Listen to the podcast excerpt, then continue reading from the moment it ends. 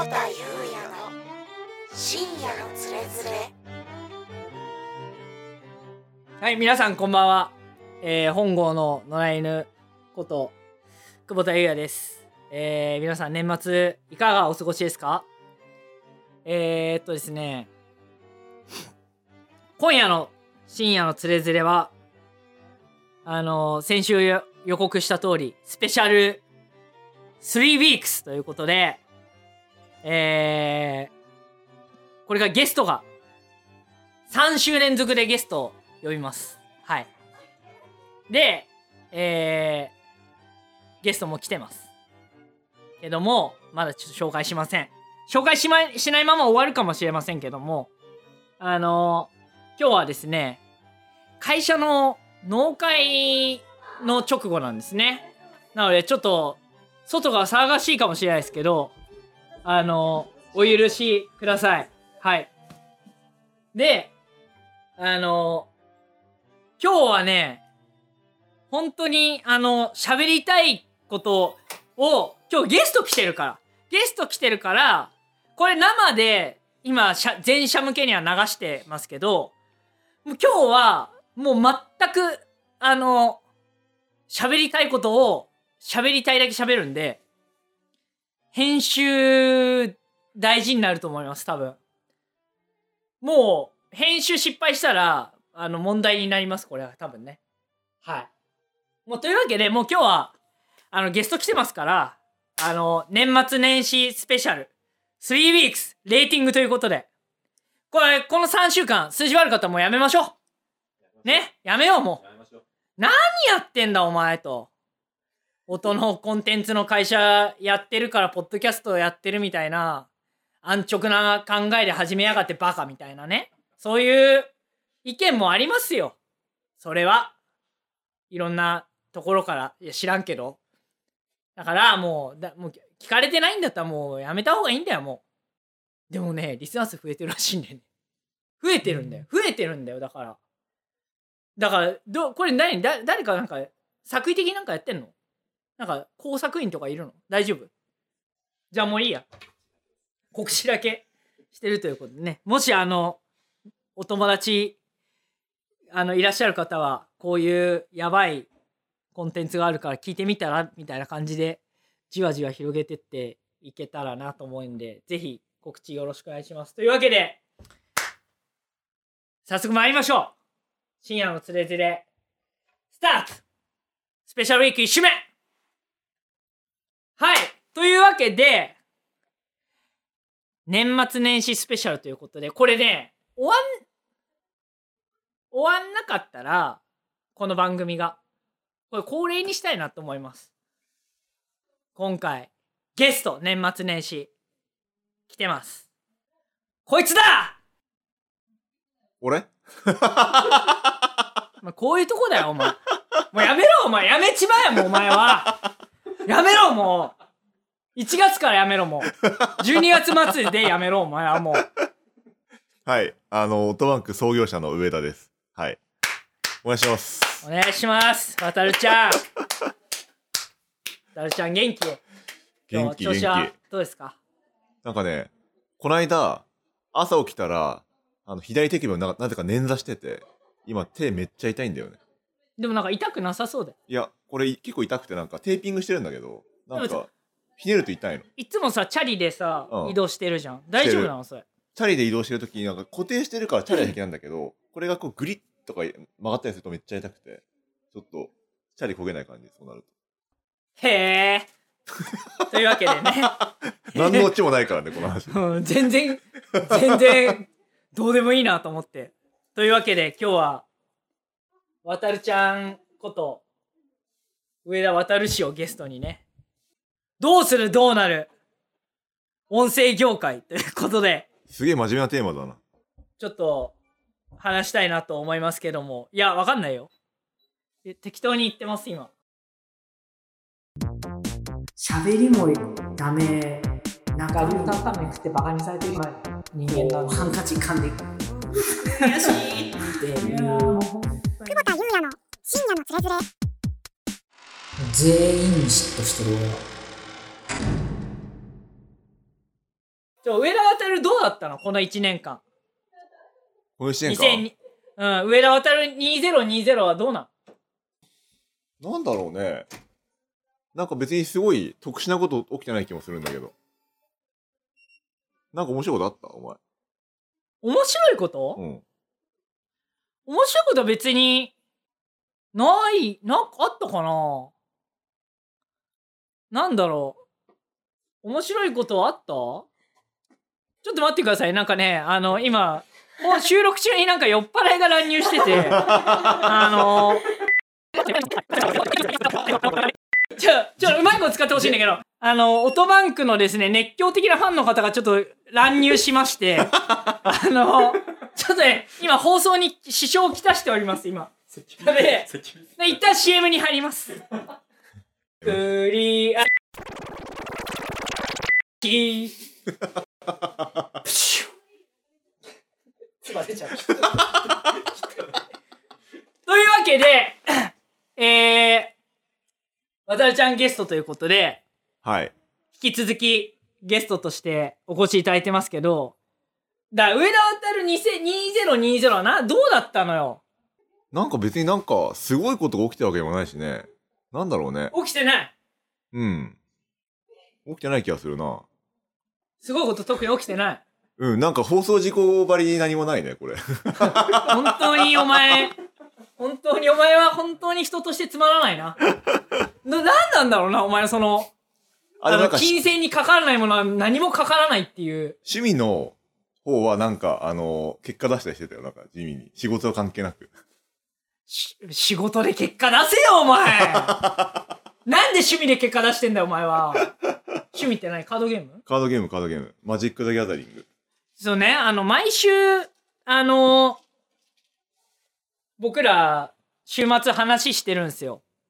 あの会社っていろいろずれるじゃないですか。方針が。方針がずれたりするんであのちょっとねそういったずれがないように毎週末話すようにしてるんですよもうかれこれ10年ぐらいかな？もう長いよね。もう長いようね、ん。あの長いんですけど、いまだにね、週末話してて、家族がいる時も、いない時も。あれ、何の話したんだっけ？なんか週末、毎ああ、そう、回話だから、してるよって。そう、それで、週末話して、話してるんだけど、お前のカードゲームの大会の時間だけな。まあ外すよね無理。無理無理無理。そこだけ無理だね。俺はすごい嫌なのは、なんか自分だけなんかし週末予定がある体を出してくるじゃん。まあなんでよ俺がない体でお前のスケジュールにハマりに行かなきゃいけねえんだよって俺すずっと嫌なんだよ俺は。でも最近お前ないよね、予定は。全く。ないよだって別になん何にもないんだから。うん、いいことや。合わせてくれる。ありがたい。合わせるもない。なんえな結構勝ち残るとだから夜遅くなるんだよ。勝ち残ると遅くなるね。何時ぐらいい前になるの？いや、開始時間によるんだけど、朝からとかだとなんか7、8時とかまで終わったりするんだけど、これが、なんか夕方ぐらいから始まったりすると、なんか終わるのが深夜とか、ひ一番きついのが、明けが、夜の深夜の25時とか、スタートとかになると、終わるのがあ朝みたいな。朝とか、へえそういうケースもある。そうなんだ。うん。結構あの、海外の大会とかだとさ、あの、オンラインだと、普通に時間すごいじゃん。じうん。ヨーロッパ時間何時とかなると。なんか全部それに合わせて動かなきゃいけない感じ。だからわざわざ25時の大会に出るために、こう、10時ぐらいが一回仮眠してとかなんかそういう感じで調整したりするときあるよ。わざわざ。いやお前仕事のために調整しろよお前ななんで趣味で調整しに行ってんだよお前仕事は仕事で普通に毎日もナチュラルになんか、こう、空気のごとくやってるから、なんかあんまり調整しなくてもできる感じ。別にあのここにいる人たち多分お前の趣味の話全く興味ないからさお前のカードゲーム情報いらないんだよちなみに一応ちなみに聞くけど、うんどれぐらいまで行ったの今年は？今年は、えっ、と、ベスト4ぐらいまで日本大会で。日本ベスト 4? うん。いやそんないや皆さん多分気づいてないと思うんですけどものすごいドヤ顔してるんですよ。本当に気持ち悪いね。本当に気持ち悪い。結構結果出たなって自分でもびっくりした。仕事で結果出せよお前。仕事はね、まあ、ぼちぼちやってますね。なんだろうこいつ。ぼちぼちやってますよって。仕事はどうだった今年？仕事はね、でもちょっと面白かったな。あの、やっぱり、あの、ほらコロナでさ、みんなリモートワークになったじゃない。うんで、そうすると、移動時間にオーディオブックを聞いてたって人がさ、減るから、あの、オーディオブックの聞く人減るのかなって最初思ってたんだけど、そしたら家の中で聞くっていう風に文化が変わったんだよね、聞き方が。うんリモートワークで仕事してる間に聞いてますみたいなうんケースが増えて、で、結果的にはなんかこのリモートワーク中に聞くって人と、あの、通勤時間でなくなりましたって人が消し込んでさ、なんか、あの、あんまり変わんなかったっていうのが、すごい面白かったなと思って。なんか結局そのバックエンドのさサーバーとかうん。見りゃわかるじゃん、あんまうん。変わんないんだよ変わんなかったんだよ。あんまり変わらないしそのみんなが通勤するようになったタイミングとそうじゃないタイミングって多分ねその負荷負荷っていうかその帯域のやつ見てても多分分かんないぐらいそんなにうん。変わんなかっそうそうそうただ。からやっぱり多分ね習慣性なんだよねまあ実際自分でもさ、やっぱり耳が暇な時間って聞くじゃない？オーディオブックって。そうすると、家でリモートワークしてるときは普通に流してるし、うん聞いて。だから、聞き方全然変わらんなって思いながら。ちなみに今年何聞いて一番面白かった？今年？上田渡上田渡的ベストオーディオブックえーとね、文芸だとメディウムだね。メディウムあれよくできてるわ大変だったねあれほんとよくできたと思う。ほんとよくできてるうん。あの、演技もうまいしね。そもそも声優さんの。うんあと構造上、ネタバレ、ミステリーだからネタバレ控えるけど、うんあの、なんか結構、一番最終章が結構などんでん返しで、え えー、みたいな感じだったから、そこを、どうか、そこを隠すために、なんか、こう、途中途中でね、なんかあの、幕間みたいのがあるんだけど、はいはいはいその幕間の演出をちょっとわざと声変えてみたりとかしてやってて、あ、これ、ディレクター大変だったろうなって思ったんだよね。いやそれもっと褒めてあげて、あのもうだってで俺もう無理やり強制的に1ヶ月ぐらい休めっつってうん。休ませようとしたのあ、そうなんそこまで来そう。休ませようとしたのしたら僕はそういう無責任な仕事のなんかこう引き方は嫌ですみたいな感じで、でも疲れてるって言うから、いうん。やだから休めって言ってもういいよ別にもうスケジュールずらそうぜっていう、うんまあいろいろあったじゃんうなんんか、うん。だから別にお前悪くないからいいよお前が無理お前かぶる必要一つもないよっていう話で、ただかぶるって言うんだったら別になんかねおらないけど、うん。そこ別にしょわないでいいからって言ったんだけどいやしょいしょいますって言うから、うん。言ってる間に、夢蔵の最新作の話が来て これは俺でしょみたいな感じであれお前休みたいって言ってなかったみたいな今今、夢像まさにもう、もうちょい際あるところなんだけど、夢像めちゃくちゃよくできてる。そう、夢像はね、うんめちゃくちゃよくできてる。うんこれはね、本当にね、作り手としてやっぱり優秀なんだよねやっぱ。職人だよね、ほんとねう。ん。成長したね、この1年で。いや、その作り手としての能力は、前から、その、間違いないんそうね。だけど、うんあの、同世代でなの人間に言うのはあれだけど、うん。大人になった。うん。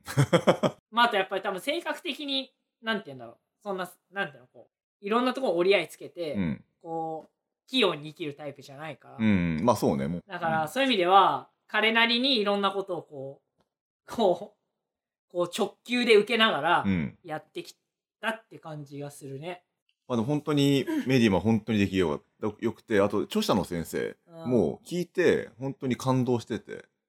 で、あの、ツイッターとかにもさ、普通に感動して思わずツイートしてたでしょ？すごい感動してほしい。そう。あれはでも、すごい。あれはねねもう本当に現場、俺は現場見てるじゃん。うん。もう現場見てたらもう本当、もういつ、いつ、もうタオル投げてって言われたらすぐ投げるからって俺言ってたから、本当に。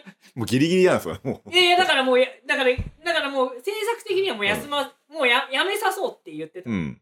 やめさそうって言ってたんだけど、本人もやりたいって言ってるし、サポートはまあ一応つけられるから、じゃあ最後まで走らせるっていう話になって、走らせた。うん、まあでもよかったね。よかった。うんまあ無事、まあ作家さんにも喜んでいただいたし、まあ売れ行き的にはどうなのか？どうなの？まあかなりいいんじゃない？やっぱり動きとしては。うん。まあ、もっと売れてほしいね、うん。まあ本当にね、あれはいろんな人に聞いてほしいし、なんか、ね。まあ彼がね、昔作ったか鏡の古城はいはいすごい良かったけど。鏡の古城よかったねあれも良かったけど、うんまあ、鏡の古城とメディウムはね、聞いた方がいいし、夢像はみんな全部聞いた方がいいし。アホみたいに長かったね顔髪の古城ね長いよ。20時間近かったメディウムも長いけど、ちなみに。メディウムはね鏡の古城じゃないでしょよりは短い。うん、けど長いやっぱりあれも。うん。だから長いけどミステリーとかさ、まあ鏡の古城ミステリーみたいなもんだけど、うんやっぱミミステリーって謎があるからさ、次どうなるんだろうと思って聞くじゃん、ずっと。そういう意味だと、なんか長かったって意味だと、あの、相当の悪魔、アリスがアリス。はいはいはいあれも良かったよ。あれはめちゃめちゃ長いんだけど、あの、あれも飽きなかった。あれね聞いててめっちゃ売れてるらしいよ売れてんだ、あれ。うんへえ。だからわかんねえなっつって、でもあまあでもやっぱね、ミステリーの名作はやっぱ面白いから聞いてて。うんうん。やっぱね、ミステリーは全部ややるべきだなと思うね。俺好きだからミステリー。すごい。毎回出るたびに聞くんだけどお。前無責任に言うよな全部やるべきだとか俺聞き、俺聞き手だから。聞く側だから俺うる。せえようるせえよお前聞き手だからじゃねえんだよお前会社の人間だろお前なんで一ユーザーだよ喜んで聞いてるから。一一ユーザー一ユーザーだったらもっといい客であれよお前俺結構ヘビーユーザーだと思うよ、オーディオブックは。聞き放題聞き放題っていうか聞いてる？オリジナルコンテンツとか聞いてる？オリジナルコンテンツね、あんまり聞いてない。下から目線のハリウッド聞いてる？なんか登録だけしてある、今のところ。マジでお前俺聞かれないとまた俺の稼働を取ってやる価値があるのか問題提起されるよこれ、されるか。で今のところ再生はされてるらしいのよ Spotify とかでもいいとこ上がってたあ、そうなんだ。いいじゃん、それし。うん。だからその観点としてはずずれてなかったっていうかその映画映画の中身とか、うん映画の評論って歌丸さんだリリコさんだ町山智博さんだとかいろんなその角度でうんちゃんと知見のある方がお話しされるから、なんかそこに新しい角度入れても多分なんかあんま角度的には微妙なんじゃないかっていう。うん。映画をビジネスとしてその語れる人ってあんまいないよねっていうのと、うん。まああったら知りたいよねっていうう。ん。まあ、そう、裏をなんか知りたいっていうニーズはあるよね。なんかテネットがめちゃくちゃ赤字っていう話とかって多分あんまり知られてないうん。今俺も初めて聞いた、それ。すげえ赤字なんだよそうなの？うんあれ、面白かったよ、テネット。いや面白かったんだけど、そのやっぱり例えばあれで言うと映画館が空いてるのは、うん。とアジア圏だけなんだよ今うん。で欧米が全部し閉めてるでしょ？ああ、そういうことかコロナで。なるほどね。だから日本とかでバーって伸びてだからコロナ禍が明け始めたよってタイミングで、テネットがでまたコロナ人増えちゃってるからだけど、その前ちょっと明けた感あったじゃんうん。あそこにテネットが当たったのなるほどで。あと映画館は密で危ないみたいに言われてたけど、危なくないみたいなうん。何分に1回もう空気が完全に入れ替わってますみたいな話があって、廃墟して押し寄せた映画館に、っうんていうの多分あったんじゃないのかなってまああとはそのまあ言うてじゃあの飲み屋とか、うん。そういうキャバクラだそういったところにあんま人が行きづらいうん。空気はやっぱあったから、うん映画館っていうのがあったんじゃないかなって思うんだけど、なるほどね。なんかそうだからちょっともうちょっとオリジナルコンテンツ聞いてよわかった。俺、基本的にいつもオーディオブックも、あの、本の方ばっかり聞いちゃってるからさう。んなんか、ポッドキャスト系あんまり聞いてないんだけど。俺はもう、あの悩みに悩んで俺はこんこの1年はとにかくお落合本と落合コンテンツをひたすら吸収したい なんで落ちちゃうの？やっぱね自信を持てなくなる時あんのよ、うん。でもそのプレイヤーとしてうん。今って人がすげえ増えてきてて組織がこうすこうこう前例えばその10人30人50人みたいなところから、その70人100人みたいになってきた時に、うん。やっぱその変わってくるじゃん。変わってくるじゃんって言ってお前がポカーンとしてるのはままたうちっぽいんだけどさ。えそういったあの、会社のそ人数のこと？そうそうそう、はいはいお前さ今も直接マネージャー関わってないじゃん。その、うん。そのひ対そのじまあ、個別に見てないからね。そうそう、じん向いてるのが外じゃんうん。だから組織とか対事業ってなの中身ってなった時に、うん。そのこううちって別に階層ないじゃんないね。そんなに役員とマネージャーとうん。メンバーっていうか社員スタッフがいてっていう感じじゃないやっぱりそれでもやっぱり増えてくると、うん。やっぱりそのなんていうの一気通貫でその歪みのない意思決定っていうかうん。をしながら前に押すっていうのはやっぱりソフトウェア自体変えていく感じがしたよねまあ。変えていく感じがしたからストはやっぱりこうなんかなんていうのこまあなんていうのかなこうあの OS の iOS12 から13に上がるタイミングで、うん不具合起きるじゃん、起きるね。メジャーアップデートまあ、まあ起きるよ、絶対ね。でそっから 13. 点何点何とかって、うんこうバッチ当ててどんどんどんどんこう、アップデートかかっていくじゃんうん修正されて改善されて。なんかそんな感じが多かったよね。あ、でもそういうのとなんか今年さ、なんかいろんな経営合宿とかやってみたりさ、結構いろんな試し、新しい試したことやったじゃない？あれはなんか良かったよね、なんかそういうの。とよかったね、うん。そう多分その戦い方がだいぶ変わったなって気がするよね、うん。こうなんかこれまでマジで俺一人でグラディエーターに出てる感じだったもん。そうなの？うん。なんかあのなんて一人スター・ウォーズみたいな。なんかなんかレイヤー姫役は上だね俺？俺広いね。ま白い気持ち悪い 自分で例えてる。やでも本当にそういう感じだったらまあだからチーム感が出てきたっていうかでもなんていうんだそのただそなんかそれによって一方で、うん。なんだろう 方針がすごいはっきりしてくると、うん。なんていうの？ゆるっとした多様性の許容みたいのがうん。なんかちょっと緩くなくなるっていうかはいはいはい。いや会社としては正しいんだようん。会社としては正しいし多分組織化していく過程って多分そうなんだけどまあ組織としてなんか固まってくるとね、なんあか多様性がなくなってくるそうなんだけどうんなんか俺はだからそれ多分経営者として甘いんだろうけどうん。みんな拾いたい気持ちになっちゃうまあでもそこはなんか、東京大学スポーツ愛好会マインドができるわけですよ その1000人いて1000人辞めない組織を作りたいみたいうな、ん。まあわかるよ、でもそれは。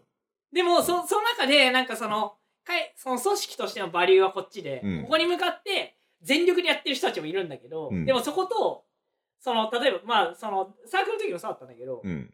とか他の組織の時もそうだったんだけどやっぱそこってコミットの出度合いが違うからまあそうだね、それは。温度に違いが出てうんくるじゃん、でも別に温度に違いが出ても別にいいんだってうん。いううん認識って言わないとされないんだようん。そうするとこうなんかそこのなんか難しさっていうかは感じるよね、うん。うん。っていうのとあとなんかベクトルが俺にあんまそうなんていうのあんま向かなくなったあ、何でもかんでも、久保さんみたいな感じで向いてこないってことね。なんかいろんな相談を受ける人になったああ。でもそれなんか、ある意味組織が仕組み化されてきてるあそうそうだからそれすごいいいなっていいうんと思ったなって、らいいことだなって思うと同時とに、うん。今2週に一遍オールハンズってやってるじゃんやってるね。あそこで俺毎回10分ぐらい喋るじゃん喋ってるね。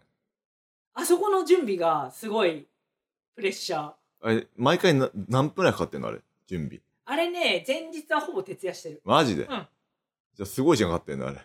あそこでパワーポ作る感じ。あそこで俺査定されてると思ってる あそこあそこの出来不出来で社員に査定されてると思ってるさ社員にそうそういうそこでここで査定されるつもりで、自分にプレッシャーかけてやってるから結局ねそうなんだよねだからあそこの流れはその金曜日ぐらいから憂鬱になってくるのようん。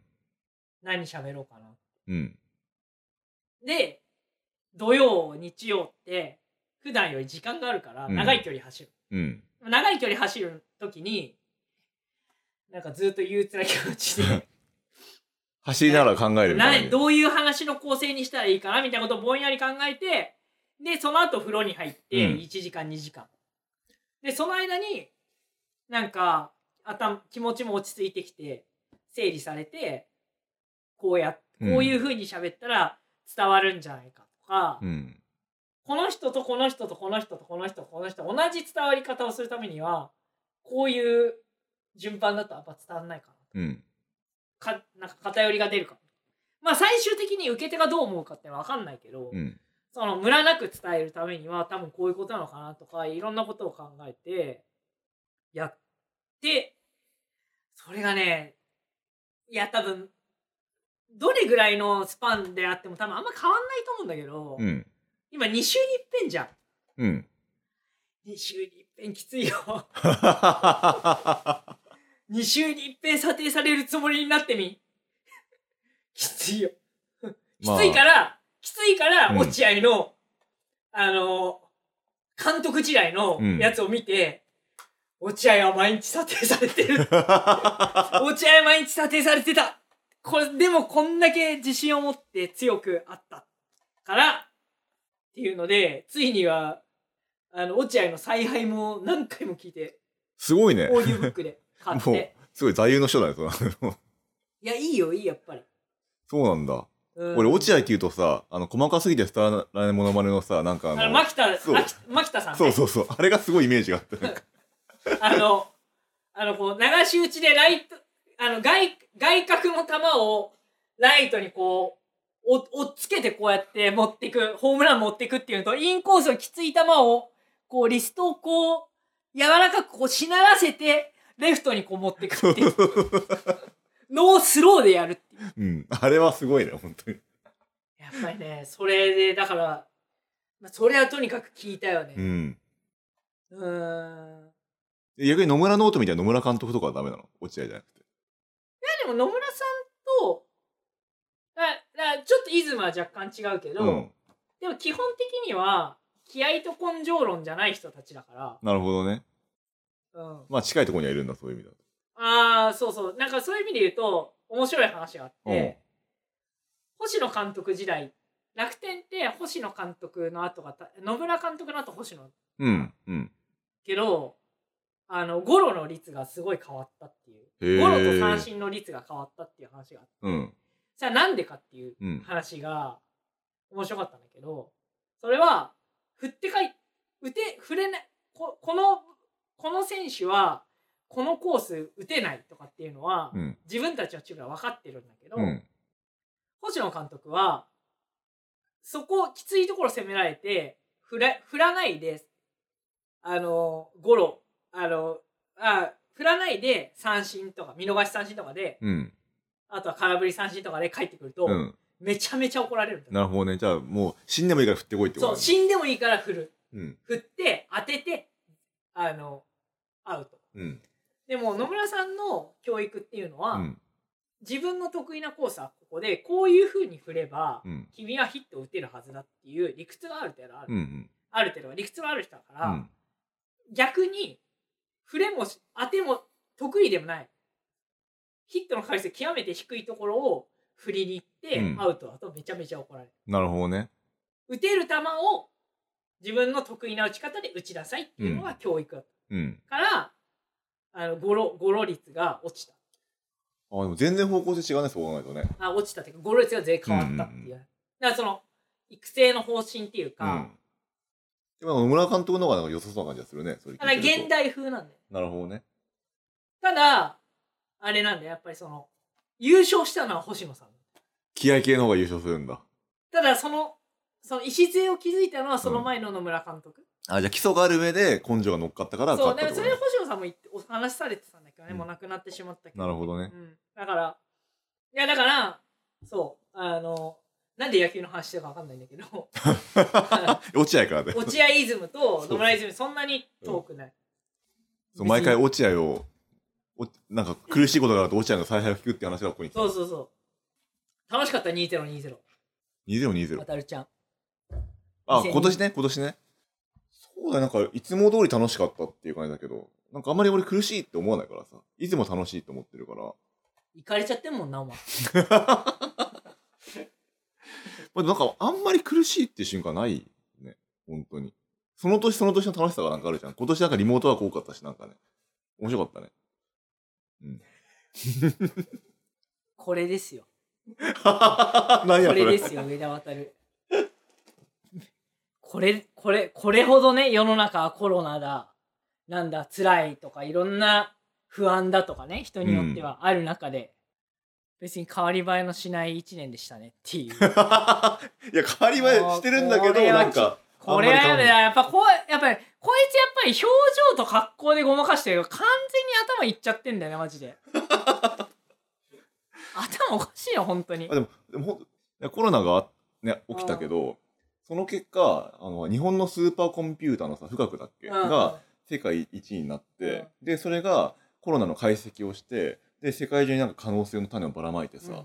でそれが今度はファイザーのワクチンにつながってるわけわけじゃない、はいはい。っていう中でさなんか人類の発展というか進歩というかさ国際協力みたいなさ座組が急になんかコロナの影響で出てきてとかさなんか悪い側面もあるんだけどいろんな意味で人類の可能性を見る側面もあったまあとかね。そうだね。それは結構大きかったよね。結構興味深い動きしたなと思うんだよね、うん。あとはね働き方でも働き方改革だとか散々言ってた割に何も起きなかったんだけどそれがコロナだって言った瞬間に急にあのねリモートワークだってなガーッて推進されてさ働き方改革結果的になんかしちゃったでしょ？日本って多分。働き方改革成功しちゃったでしょ？してねえだろ。してないかな？ものすごい揺り戻しじゃん。今ゆりもし来てる？わかんないけどだって俺打ち合わせでリモートでってデフォルトっていう感じじゃない業界全然あるよ、あそれは確かあるんだけど。だってアホみたいに電車乗ってるじゃん、あアホみたいにって言ってあれしてるかもしれないけどそうそう。うん。普通にほらだからそれこそだからオールハンズの前日のさ、うん。夜っていうかもうだからもううん。当日の朝だよ、うん。大体もう、ね、眠いくて最後の追い込みとか5時とか6時なわけ、うん。やりたいからうん。コンビニ行くわけ、うん。で6時台とかのコンビニ行く時にさ、うん。その家の近くからさ電車が見えるわけよ、うん。電車って駅が、うん。めちゃめちゃ人いるもん。なるほどな。まあそれはなんかあんまりリモートワークなってないねそれはね。うん、だから多分45はうん。あそこ俺,、まあまあ。俺基本チャリだもんね。そう、俺ね。456は多分そうだったんだよ、うん。だけどやっぱ行けるんちゃうってなったら、うん。やっぱその元の業務フローの方がみんな慣れてるし、うん元に戻した方がさ、うん。3ヶ月ぐらいだったらさ、うん。元に戻したくなるじゃん、まあね。これは多分3年とかだったうらん。慣れちゃうかうら、ん。こっちの方がいいってなるんだけど、だってうちの会社だってさ2015年ぐらいからさ、うん。いろいろやってさまあそうだねうちほはらアナログなチームもあるじゃん。でやれあれがないこれがない。使いづらい。使い方が分かんない。うん。あげくの果てには使わないみたいな話もあって。あったね。でなんかほらエヴァンジェリストみたいなのさこう出てきてさ、うん。社内で。うん。なんかそのチームとかにすげえ入ってさ、うん。なんかすげえいやいややってんのに、うん。すごいこうさ念念入りに念入りっていうかすげえ手厚くさフォローサポートしたじゃん。うん。なんかあってコロナが来て、うん。っていうのからはい俺がオーストラリアいる時だ。そうだね。そうオーストラリアでお俺全豪オープン見てる時だもん。その時なんかコロナの話なんか連絡来たもんねそう全豪オープン見てる時に、のその会場で俺やべえと思って、うん。そのスラック上であのお前お前俺の全部食ってねえかお前。いや食ってないよ。これ多分ささっきあのお前マグロ全部食っていや。俺これトロじゃねえかこれこれ赤身だろ。これ多分ねさっき乱入した人いたやん一人。うん。その子が2個食べてたよ。ふざけんなよ。なんだあ じゃあこれお前いいよ。あげるよ俺。いついいよ。お前。あげるあげる。マジか。おマジな。ふざけんなあいつ。これチャージだなあいつ。まあいいや。だからそのオーストラリアでその話した時にさ、すぐみんなシフトできたじゃん。できたね。であれは多分その前にや対応してた人たちが立派だったね。別に俺は別に一つも立派じゃない。よ 意思決定しただけなのポンって。うん。これやべえなってポンってやってでオーストラリア飛んで戻ってきたら GMO とほぼ同着ぐらいだったのうちが、うん。リモートやりますって。であれだよ。成田着いたタイミング成田かな、うん。羽田かな？着いたタイミングであれよ。あの入国？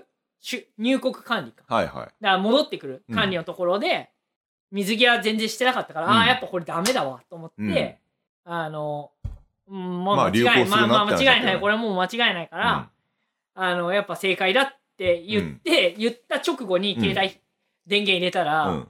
あの候補から電話が電話っていうか連絡がバーって来てて、うん。あの取材したいとのことで絵が欲しいから会社に来てくれって言われて俺ひっくり返ったの。なんでリ、なんでリモートの話をして出社しない方針、そっち、リモートがベースでって話したのに、うん。なんで取材のために会社行かなきゃいけないんだよっていう、もう意味わかんないよね。意味わかんねえなって思いながら会社行ってやっぱ人いなくて、っうん。ていう感じだまあった。から誰もいなかった時はね。まあでも、そっから、ね、どうなるん2や。月とかでしょだって。あれお前言ったの1月26日。1月とかだっけ？うん、25か26だ、うん。めちゃめちゃ取材されたな。そうだよね。テレビ出てたもんね結構ね。めちゃめちゃテレビで、うんうちの親がもう、めちゃめちゃ親戚に宣伝したっす。宣伝したじゃねえよ。親戚から連絡がすごいあったっす。あ見たよって人がねそうテレビつけたら映ってたよ。うんゆうやくん映ってたよ、みたいな。なんかあれでだってでうちもテレビデビューしたさ社員何人かいたもんねうん、たくさんだからそれたくさん出たからもうしまいには何回目かからもう連絡来なくなったってさ、うん慣れちゃってっていうとこから今ですからうね、んいやーいやーでもだからそういうなんていうのこう閉塞感あある中でお前何も感じないっていうね。まあしかもチャリだしね俺ね普段。何も変わってないからね。ずーっと。通勤は。なんで固まったのお前そこで。いやいやなんかなん何かあったかなと思ってなんかでもなんかそうななんか憂鬱な日々だなって思ってた割にはあっという間に終わったなと思って。いや早いよ。だってコロナコロナ以前がなんかもうなんか2年か3年ぐらい前に感じるもん今。すごい昔に感じるよね。すごい感じ昔のもう。なんかあっという間に終わったんだけど、うん。すごい思うのはあっという間に終わったんだけど、うん。めちゃめちゃ遠い昔のような気がするんだよね。いやそ去年。うなんだよ。去年とか、うん。その俺がオーストラリア行ったの一昨年ぐらいの感じがするのよ。本当に俺もそんな感じでコロナ以前と以後の感じでコロナ以前の世界が2年以上前に感じる。ね。うん。あれなんだろうねわかんない。でもいろんな人にあのその話をすると自分もそう思うって感じでみんな共感すやっぱるんだよ、ね、いろんな時代のその動きが早くなったのかもしんない。かなうん。あとオンラインだとなんかいいろんな意味で情報がさなんかオンラインだけだと早いからさ。早くなったな、うん。だってもう打ち合わせの件数何本？一日。今すごい多いね。もう昨日狂ったような本数入ってるよ俺、うん。十何本とか。リアルの時ってさあの1日5本以上あるとさまあまあ多いなって感じ多いなって感じするよ。今さ10本とか普通に入んない？入る、入るよね、うん。多いよ。なんかう忙しくなったね正直。そういう意味では。忙しくなった、うん。だからメール処理終わんないもん1日全然。毎日。俺メール処理夜中。なんか寝る前とかにやりやりきろうとしてできなくてなんか次の日に持ち越しみたいな感じになる。持ち越さない俺はお前と違う気合？頑張ってる。俺余裕で持ち越すからな本当に。そういう時。うん。まあいっかこれ優先低いしパッてって。まあのび太がそのまま社会人になったようなもんだから。なんせなんせ東大の最後の卒業試験ガチで勉強して単位取れなかった男だから。なんか一旦一単位とかね取れなくて、ね、2単位か。だからいや1科目分取れそうそうなかったからそうそうそうあれ笑ったよねちょっとね。いやあれはねもうドン引きだったわ。もう全員が。もういやー。2020年。じゃあ上田渡は楽しかったということで。そうだね。なんかれ例例年通り楽しく生きておりましたって感じだね変わり映えなく変わり映えなくまあなんか仕事のスタイルとは変わったスタイルとは変わったけど別にそれだけって感じやってること変わんないしうん授業の話全然しなかった？な。いっか。というわけで前半戦はもうここまで。もうこれはもう、これおしまい。はいで、後半というかもう、新年スペシャル。あこれを新年スペシャルでもう一回配信するのね新年スペシャルやろう。なるほど2021年。どうなる？どうする ?2021。音声関係何？あの、オートバンクオートバンクねはいというわけで、今週の新連れは以上です。今年の配信はこれで終わりということで。じゃあ、渡るちゃんから一言。急に振られたね。なんか最後の締めとか俺しちゃっていいの？なんか。いいよ。マジ？そしたら新連れこれからも続くのでぜひ聞いてください。結構あのやっぱり久保田久保田くん？久保田さん？わかんないけど。久保田くんとか偉そうなこと言ってんじゃん。久保田くんって言ったことないよね全然ね。いや、お前なんか外向けに喋るときにうん。外面よくするから、久保田くんっていきなり言ったりして、俺はそれうん。横で聞いててすげえイラッとしたよ。なんでそういうとこだけ外面なんか、そこ、なんかマウン急に推薦文上上取りに来んだよっていう そうなんか苛立ちはあるけど、うん。